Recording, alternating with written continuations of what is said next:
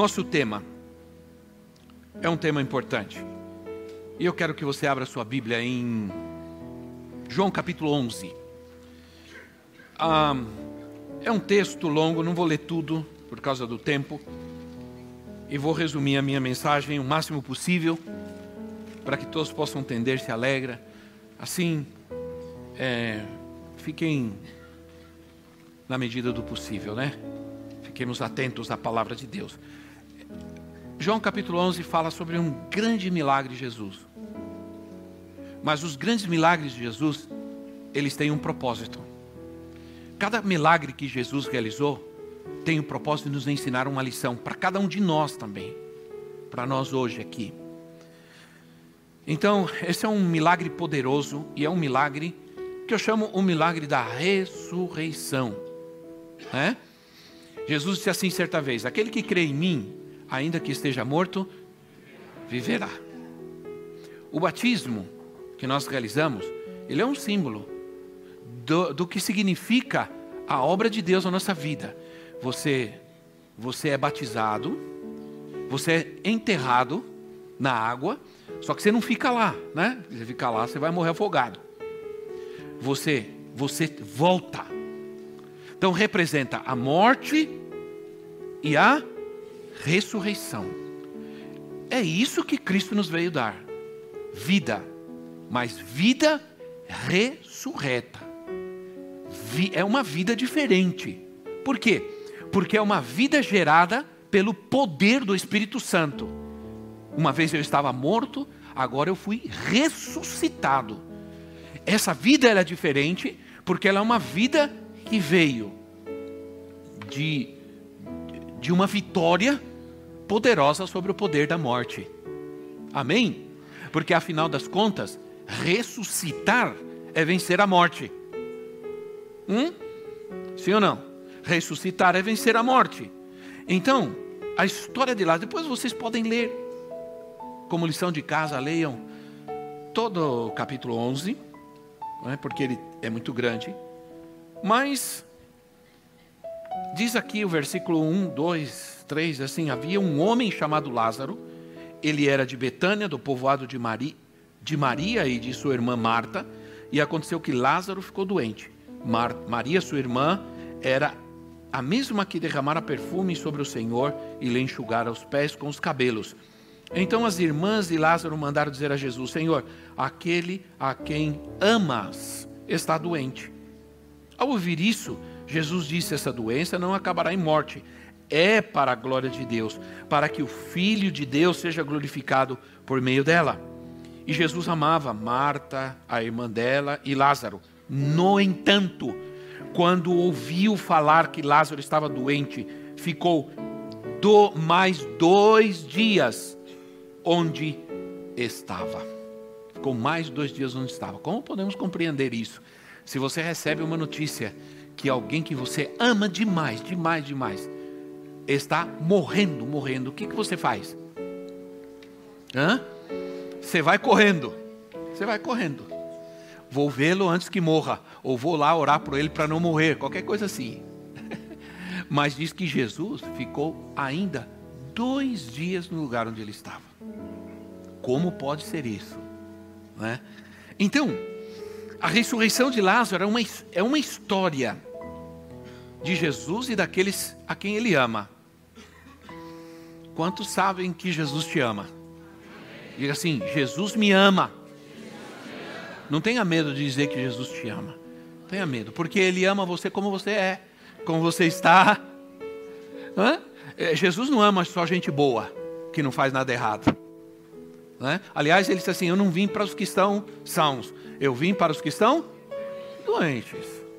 Entende? Então, ele não ama só gente. Se ele amasse só gente boa, nem eu estaria aqui.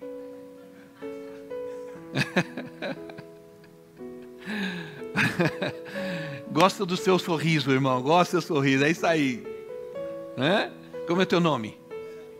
Ué? Seu nome é Wesley. Rapaz, seu nome é Wesley. Quem, você sabe quem foi Wesley? Wesley foi um poderoso homem de Deus. Né? Então Deus tem um propósito na sua vida, Wesley. Porque o nome você já tem. de um grande reformador de Deus. Né? Wesley foi o fundador da denominação metodista. Né? Um poderoso homem de Deus. Muito bem.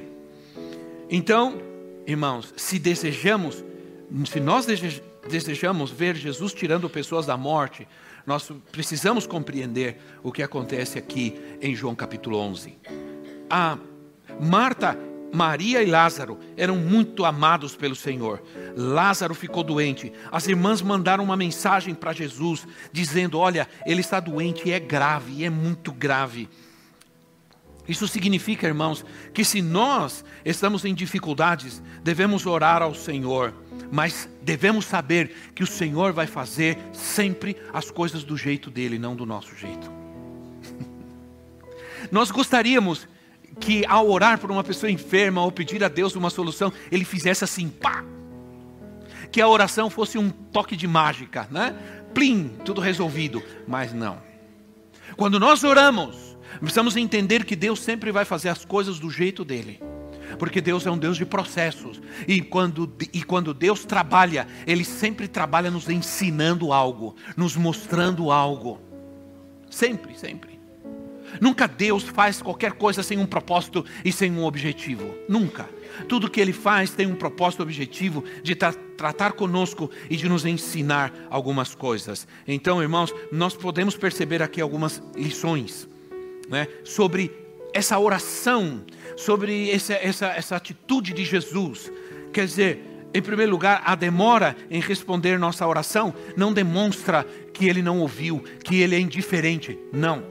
A resposta em responder nossa oração não quer dizer que ele não, não nos ama. Porque o que pensou, o que você pode pensar é: ora, se Jesus amava a Lázaro, se Jesus amava Lázaro, por que ele demorou?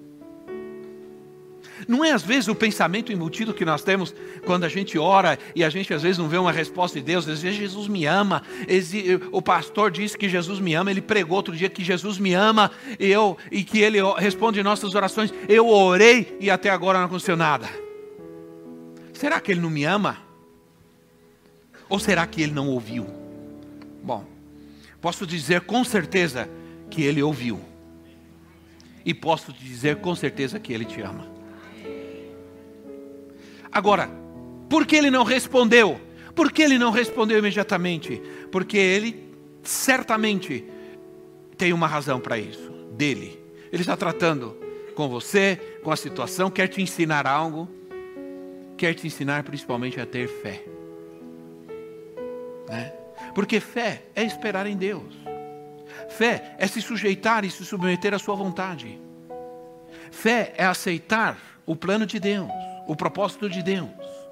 Então, ah, esse é um ponto. Outro ponto é que o nosso conceito natural e a nossa religião.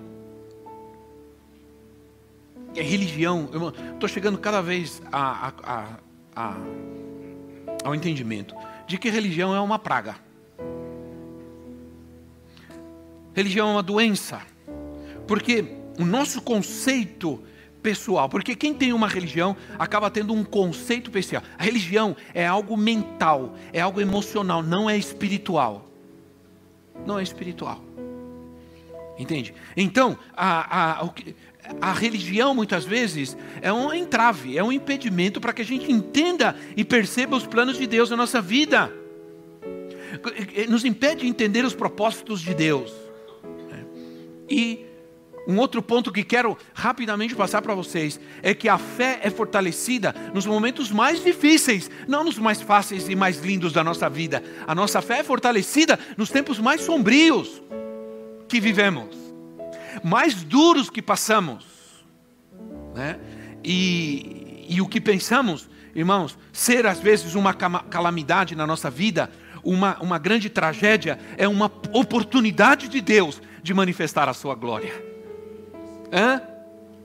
Você tem que dizer: Isso que está acontecendo na minha vida, esse momento, essa tragédia, essa calamidade, esse problema, não é nada, é uma grande oportunidade de Deus se mostrar, se manifestar, de mostrar a sua glória na minha vida, da minha família. glória a Deus. Então, é, os conceitos naturais, a religião, muitas vezes, as opiniões humanas são um estorvo na nossa vida. Né? Uma vez que elas não estão sujeitas à vida de ressurreição, elas, quando elas estão presentes na nossa vida, essa vida de ressurreição não pode se manifestar. Essa vida de ressurreição é uma vida poderosa. Eu quero dizer uma coisa: todos aqueles que ressuscitaram em Cristo têm poder. Você tem poder, irmão, na sua vida. O Espírito Santo habita em você.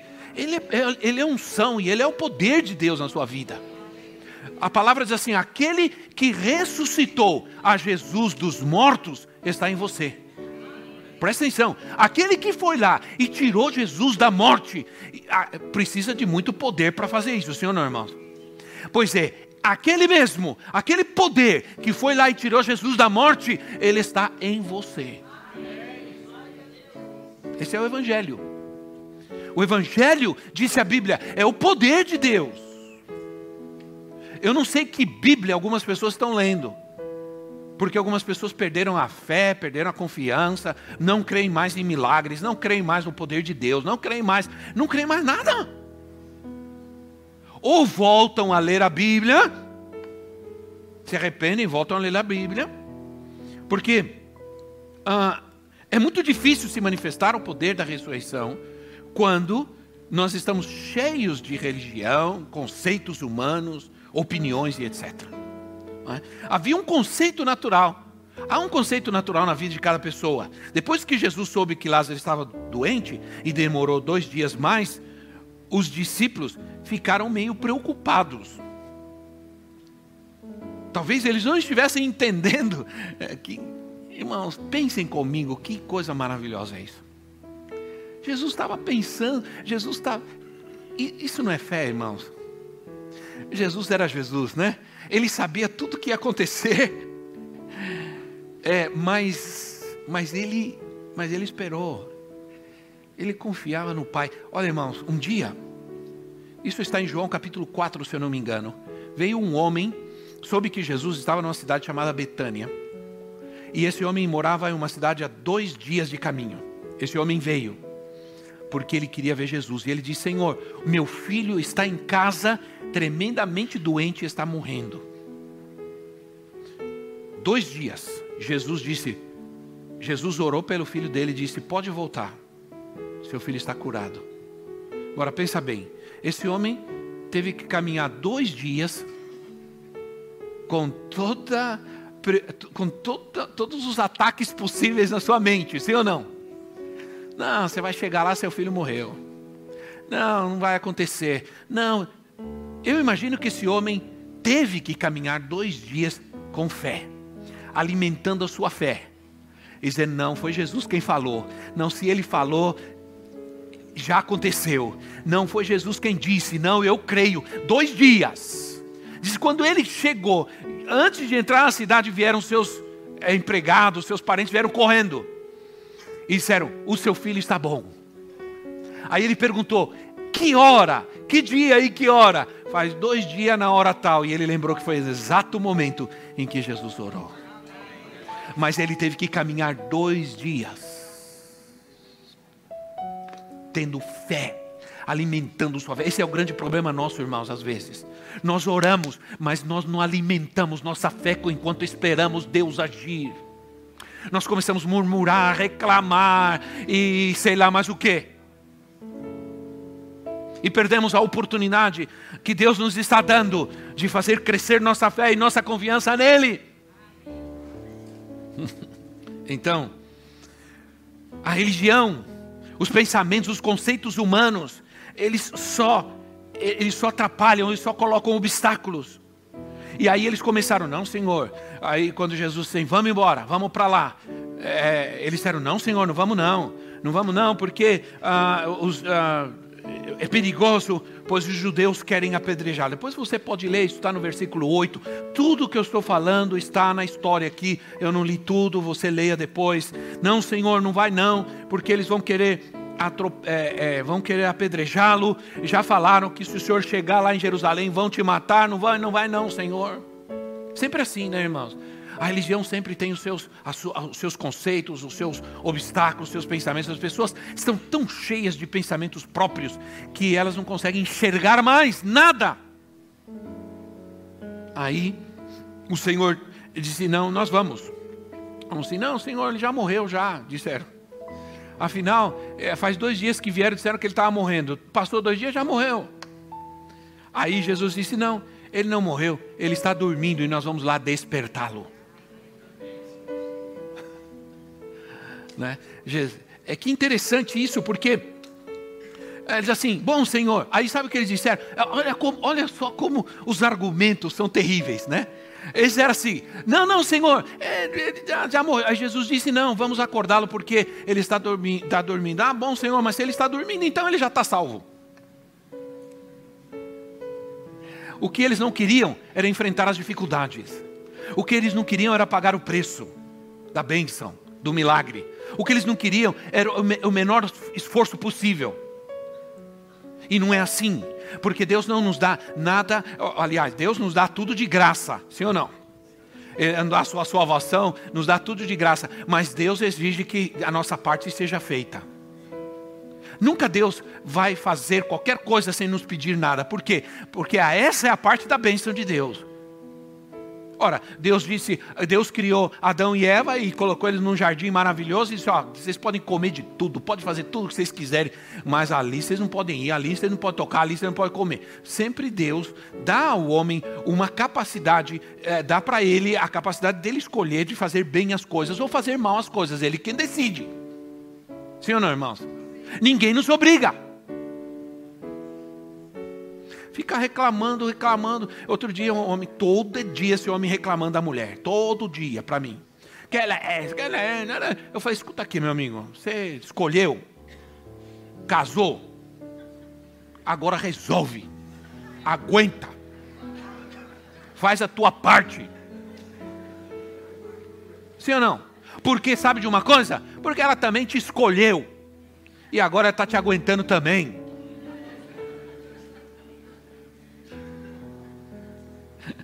Então, meus irmãos, por fim, os discípulos, os discípulos concordaram com ele, mas eles foram com aquela atitude assim: é, tá bem, vamos. Isso, quer ver no versículo 16? Eles assim, tudo bem, vamos lá, vai, vamos morrer todo mundo, vamos morrer todo mundo. Ah, já que ele quer ir, vai morrer, vamos morrer também. Aí aí viraram vitimistas, coitadinhos, né? Vamos, já, Jesus falou que vai lá, ele, ele não importa em morrer, não morrer com ele também. Talvez dizendo, talvez querendo compadecer ao Senhor, para o Senhor ficar com dó deles, é coitadinho, né? Eles não têm culpa. As pessoas hoje não querem muito esforço, não querem pagar nenhum preço, não querem chorar.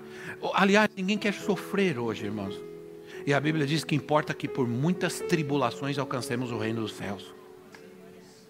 Ninguém quer ter problema, ninguém quer ter, ninguém quer sofrer. Por isso a, a, coisa hoje, assim, a mensagem é: pare de sofrer. Não sofra mais. E aí as pessoas às vezes sofrem, né?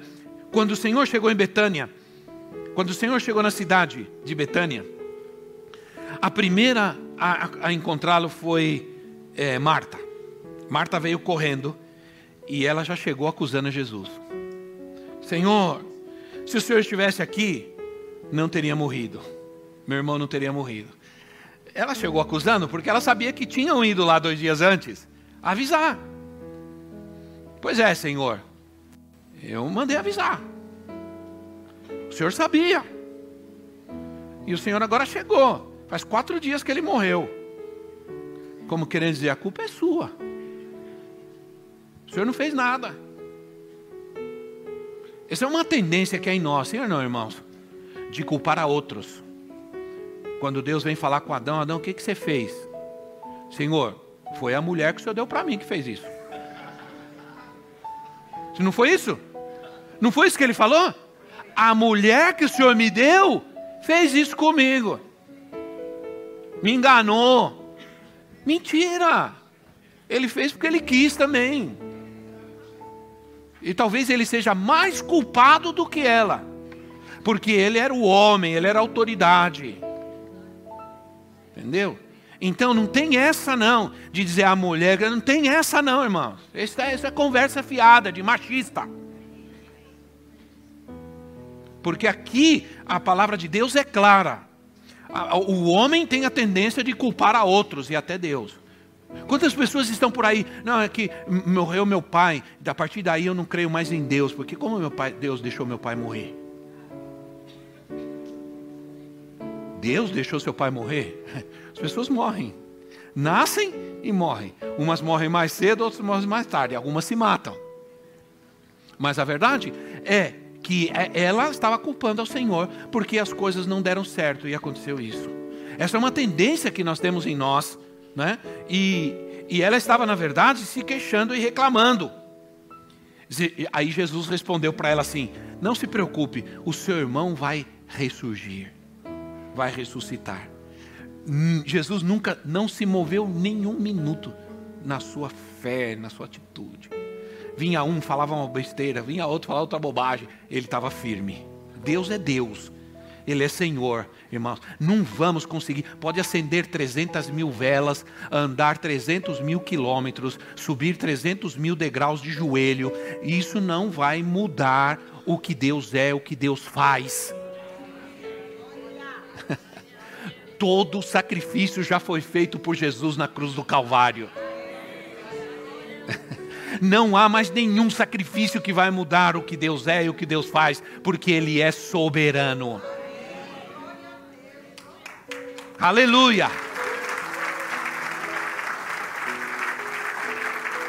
Sabe por que você está aqui? Sabe por que você está aqui? Sabe por que alguém saiu daqui, foi lá, chamou você, trouxe você?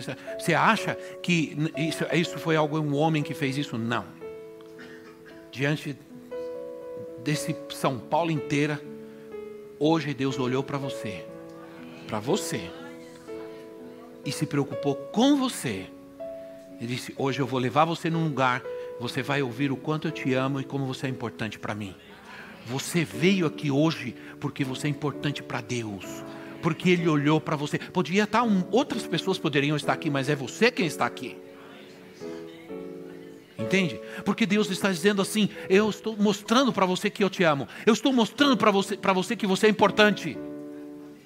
Agora eu quero que você se levante, que você tome a decisão de ser aquilo que eu quero que você seja. É? Deus tem um plano para você, Deus tem uma visão maravilhosa para a sua vida. Deus não te vê como você está, Deus te vê como Ele, a obra que Ele faz na tua vida. Então, mas como aquela gente era gente cheia de opinião, né? Como Marta, aí Marta vai lá e chama Maria, aí vem Maria e faz a mesma coisa, né? Aí que Jesus, naquele momento, ficou conturbado, né? Às vezes, irmãos, a gente ama tanto a Deus, mas às vezes por causa das nossas turbulências e nossas opiniões, às vezes a gente não consegue ficar calado. Quando a minha mãe morreu, minha mãe morreu com 57 anos de idade. E foi um baque, porque do nada, minha mãe não tinha nada, de repente ligam para nós e morreu. Eu fiquei muito mal, eu amava muito a minha mãe, minha mãe era muito especial para mim. E eu, e eu fiquei muito triste. E aí no seu velório, no velório da minha mãe, um pastor amigo veio, fez, trouxe a palavra. Depois ele me chamou num canto e falou assim para mim: disse assim, pastor, quando você for para tua casa, fecha a porta do teu quarto e diz para Deus tudo o que você está sentindo. Porque eu sei que você está ressentido com Ele. Porque levou sua mãe. Mas sabe de uma coisa? Não fique triste, não fique preocupado por ter, estar ressentido com Deus. Ele entende. Ele entende. Diga, você se reúna com Ele, só você Ele, e abra seu coração para Ele, diz tudo que você está sentindo. Ele vai te entender e Ele vai te ajudar. Ele vai te dar paz. E aquele conselho, irmãos, apesar de eu ser um pastor, um servo de Deus, foi tão poderoso na minha vida. Eu cheguei em casa, fechei a porta e me ajoelhei. E eu estava eu tava, eu tava ressentido com Deus. Estava ressentido com Ele. Né? E aí eu falei, Senhor, eu estou ressentido com o Senhor. Porque o Senhor fez isso, levou minha mãe né, e tal. E comecei a falar, falar, falar. De repente, irmãos, era como se Ele colocasse a mão sobre mim. É como se Ele estivesse do meu lado ali. Eu senti como Ele me abraçava assim. E dizia, filho, eu levei sua mãe mas ela está comigo. Entendeu? Eu tomei a decisão, agora eu continuo com você. Continuo sendo Deus na sua vida. Agora eu cuido dela, deixa ela comigo. Né? Agora eu estou com você. Continuo aqui como teu Deus, como teu Senhor, como teu amigo, que sempre o Senhor foi na minha vida. Sempre o Senhor foi meu maior amigo, desde quando era criança. Ele foi meu amigo, meu pai. Eu tive muita ausência de pai, muita falta de paternidade, mas o Senhor veio e supriu tudo isso na minha vida. Então, é, o Senhor me consolou, mas eu abri meu coração para Ele e eu disse para Ele que eu estava chateado com Ele. E ele disse: Mas não se preocupa, eu continuo te amando mais ainda. Né? Esse é o nosso Deus. E depois de tudo isso, de toda essa, essa religiosidade ao redor de Jesus, ele foi lá. Né? Ele nunca foi impedido de agir. Deus nunca será impedido de agir pelas atitudes dos homens. Amém, irmãos? Jesus chega no túmulo de Lázaro e pede: tirem a pedra. Ah, quando Deus nos pede algo, devemos fazer sem argumentar. Mas os argumentos fazem parte do ser humano, né, irmãos? Alguém chegou a dizer, não, senhor, pelo amor de Deus, faz quatro anos que o ou quatro anos, quatro dias que o cara morreu, vai tirar a pedra, está fedendo, está cheirando mal. Sempre tem argumentos, né, irmão? Jesus mandou tirar a pedra, tira a pedra. Diga para a pessoa que está lá, tira a pedra, irmão. Essa pedra pode ser qualquer coisa, irmão. Essa pedra pode ser um mau hábito, um vício, uma mentira, uma pessoa, a sogra não, a sogra não. Não. Essa pedra pode ser a religiosidade, a religião na sua vida. A religião é uma pedra que impede o agir de Deus, o mover de Deus. Uma ideia, um argumento, um pensamento, uma atitude, um vício, uma mentira, um pecado. Tira a pedra. Se você quer ver a vida da ressurreição, tira a pedra. Tira a pedra. E a pedra não foi o Senhor quem tirou. Alguém teve que tirar. Ele poderia ter feito assim: pedra para a direita, pedra pum pum pum. Sim ou não? Poderia, ele é Deus, ele pode qualquer coisa. Mas ele falou: vamos lá e tira a pedra. É você que tem que tirar a pedra. Diga para o irmão: tira a pedra. é. Nós cooperamos com Deus, movendo os obstáculos, tirando os obstáculos. A morte é uma grande força, mas quando chega o poder de Deus, nós vamos aprender que há algo que sempre vamos ter que fazer. Né? Paulo diz assim: para conhecer o poder da sua ressurreição né? Vamos conhecer o poder da ressurreição. Vamos desfrutar de uma vida diária vitoriosa na ressurreição de Cristo. Né? Então, a cooperação do homem é importante. Aí sai Lázaro, eu não sei. Naquela época eles enfaixavam as, a pessoa inteira que morria, enfaixava inteira a pessoa, tudo, enfaixava tudo.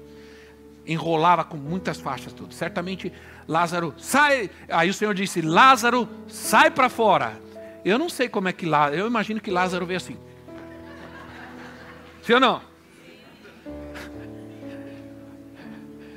Lázaro veio pulando. É, aí, aí o Senhor olha para a questão ao redor. Vão lá e desatem-o. Tirem as ataduras. Outra ação do homem que Deus pede. Quanta gente está andando desse jeito por aí hoje? Presas, amarradas a doenças, a doenças mentais, emocionais, depressão, medo, a miséria, a pobreza, gente que está amarrada, atada, e o Senhor está esperando que eu e você vá lá e tire essas ataduras e desamarre essas vidas através do poder de Deus, da oração, da libertação, do sangue de Jesus. O nome de Jesus tem poder. Hoje nós estamos vendo que ataduras tem a nossa nação. Nossa nação tem ataduras terríveis, irmãos, porque hoje o povo está hoje o povo está adorando ídolos, imagens prostrados diante de ídolos, né? praticando idolatria que é abominação para Deus. Como Deus vai abençoar nosso país se as pessoas hoje, nesse momento, estão adorando imagens e não ao Deus verdadeiro? Entende?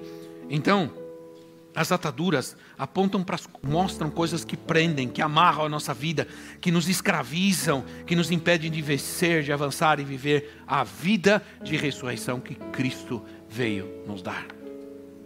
Fique em pé no seu lugar.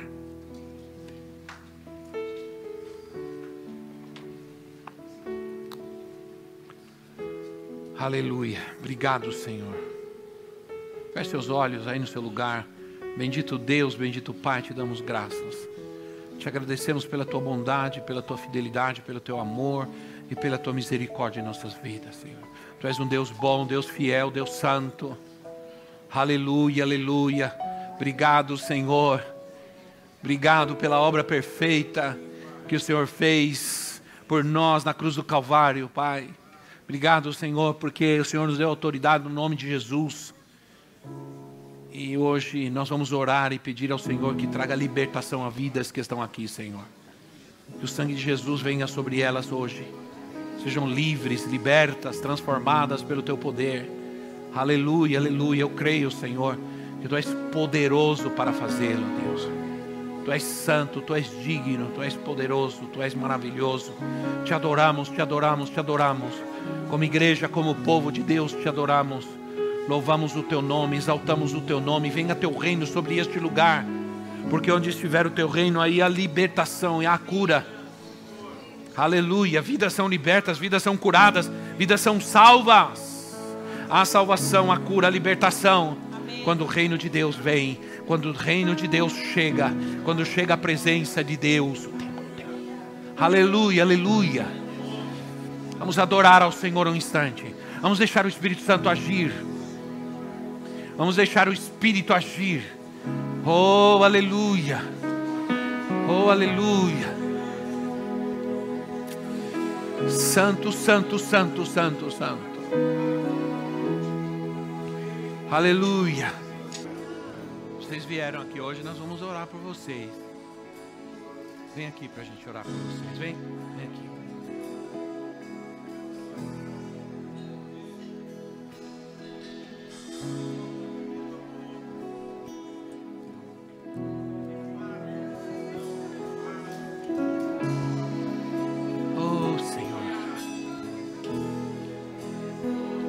Vem aqui, irmãos, pastores, vamos orar por esses profetas, vamos orar por esses queridos. Pedir a Deus que lhes dê forças. São bem jovens, olha esse menino, irmão, esse menino. É... Quantos anos você tem? Quanto? Parece que tem 20. Força. Você vai vencer, vai sair daqui hoje vencedor. Em orar por essas vidas preciosas. Você quer entregar sua vida a Jesus hoje? Porque você quer sair de uma vida de destruição e de morte. Quer vir para uma vida de ressurreição. Uma vida nova, poderosa que Cristo pode te dar. Sai do seu lugar, vem para cá. Entrega a sua vida, a sua casa a Cristo. Entrega seu futuro a Cristo. Confia nele. E Ele vai fazer tudo na tua vida. Senhor, nós pedimos tua mão de poder sobre essas vidas, Senhor. Sangue de Jesus sobre essas vidas. Aleluia. Isso mesmo, Senhor, toca profundamente com tuas mãos de amor, com teu olhar de amor. Que esses homens enxerguem a Cristo agora e todo o amor de Cristo nas suas vidas. Em nome de Jesus, que eles sejam resgatados agora, Senhor, pelo teu grande amor e poder. Jesus, há poder na oração da igreja de Cristo, do povo de Deus. E os teus olhos de amor sobre essas vidas, Senhor, que choram, que choram, porque às vezes não tem forças, mas hoje o Senhor lhes dá forças, hoje o Senhor lhes dá forças. Nome de Jesus, em nome do Senhor Jesus, em nome do Senhor Jesus, os teus braços de amor, Senhor, de paternidade, Senhor, de cuidado, Senhor, de misericórdia, Pai. Traga a libertação, a cura, faz o milagre, Senhor, da salvação. Traz a cura, traz a cura. Todo espírito, repreendemos em nome de Jesus. Todo espírito, toda amarra, todo espírito que amarra, que prende, que oprime, nós repreendemos agora e declaramos que vocês são livres em nome de Jesus. Livres em nome de Jesus. Aleluia, aleluia. Aleluia. Aleluia. Pode voltar ao seu lugar, pode voltar. Isso. Aleluia. Glória a Deus.